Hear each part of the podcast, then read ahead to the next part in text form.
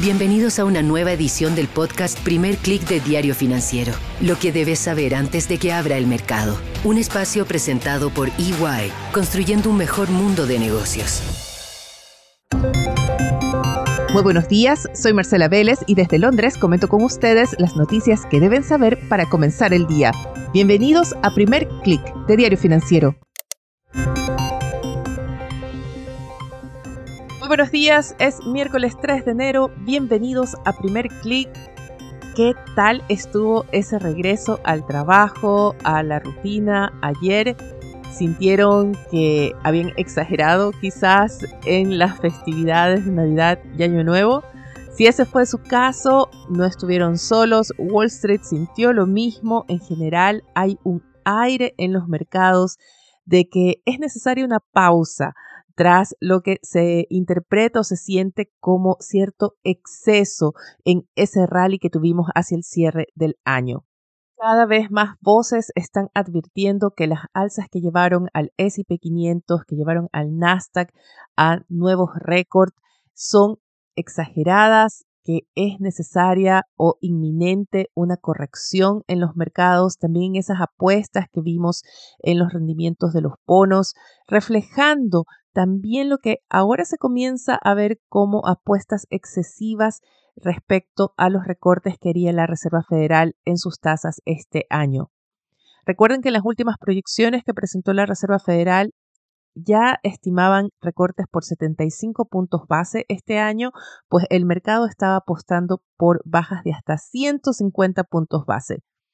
Vimos que ayer estas se moderaron, hubo un ajuste importante por ejemplo, aumentaron las apuestas de que la Fed no moverá la tasa ni en enero ni en marzo.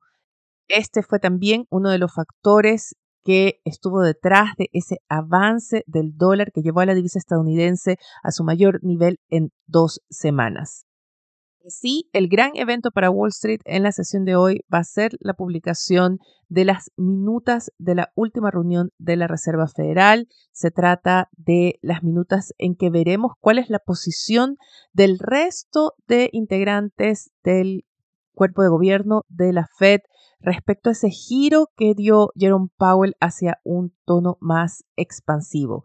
¿Es compartida también esta posición más Tovish o hay todavía resistencia dentro de los gobernadores de la Fed a apostar por recortes de tasas? Con esto en la mira, vemos que por ahora los futuros de Wall Street operan a la baja, el Nasdaq cae 0,20%, el SP 500 retrocede 0,09%.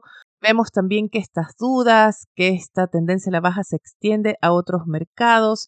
En el caso de Asia, el índice regional cae 0,93% y en el caso de Europa, las acciones de esta región revierten la tendencia inicial de la apertura, recortan cualquier avance y vemos que el stock 600 cae a esta hora 0,42%. El dólar se mantiene plano tras ese avance de ayer. Hay que ver cómo reacciona a las minutas de la Reserva Federal que se publican por la tarde. Ya hay algunos analistas que están apostando que veremos cierta nueva apreciación del dólar para luego retomar sus caídas ya hacia la segunda parte del año, hacia fines de año, cuando se concreten recortes de tasas de parte de la Fed. Pero no solo la Reserva Federal está influyendo en los mercados, tuvimos un factor muy importante en la sesión de ayer que fue ese reporte de Berkeley acerca de Apple. El banco de inversión recortó la expectativa en torno a la acción de la tecnológica, recortó el precio objetivo a 160 dólares es una acción que transa actualmente en torno a los 185, 186 dólares y esto llevó a que la acción de Apple cayera ayer casi 3,6%.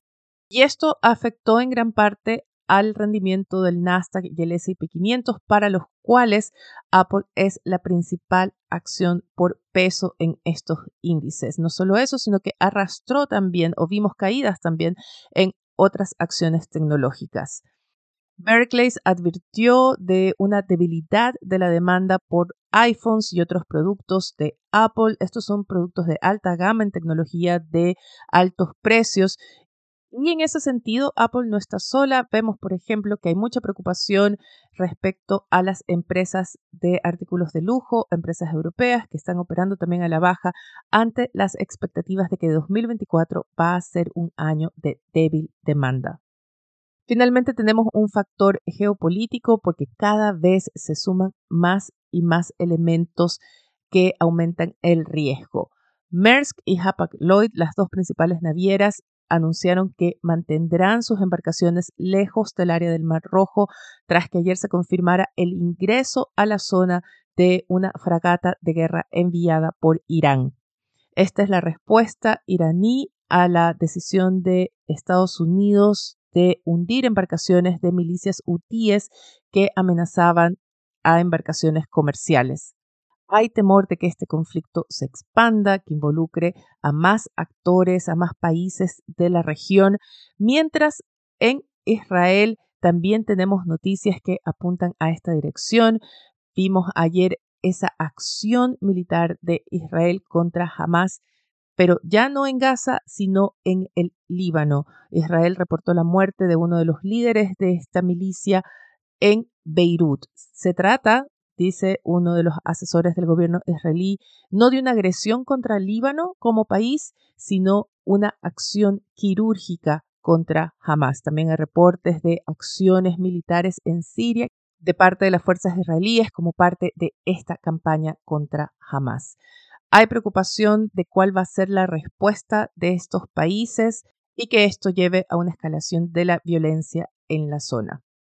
Por ahora, el precio del petróleo no está respondiendo a este aumento de riesgos geopolíticos. Vemos, por ejemplo, que esta mañana el barril de WTI cae bajo los 70 dólares, hay una caída general de 0,6-0,7% en el petróleo. La apuesta del mercado es que la debilidad de la demanda, una menor demanda, va a ayudar a evitar problemas de suministros que se puedan presentar, ya sea por la interrupción de la cadena de transporte por el bloqueo del Mar Rojo, así como una posible regionalización por ahora del conflicto en Medio Oriente.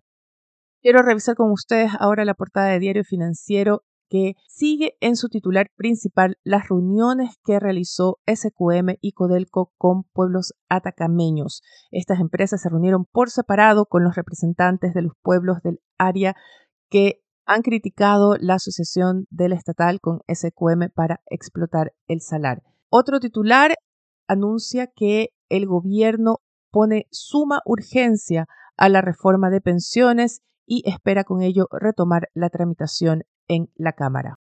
Respecto al índice de actividad económica que se publicó ayer, tras el repunte que se dio en noviembre, creció poco más de lo esperado, 1,2%. La economía chilena se acerca a un nulo crecimiento en 2023. El mercado está aumentando las apuestas por recortes de tasas de parte del Banco Central en sus próximas reuniones.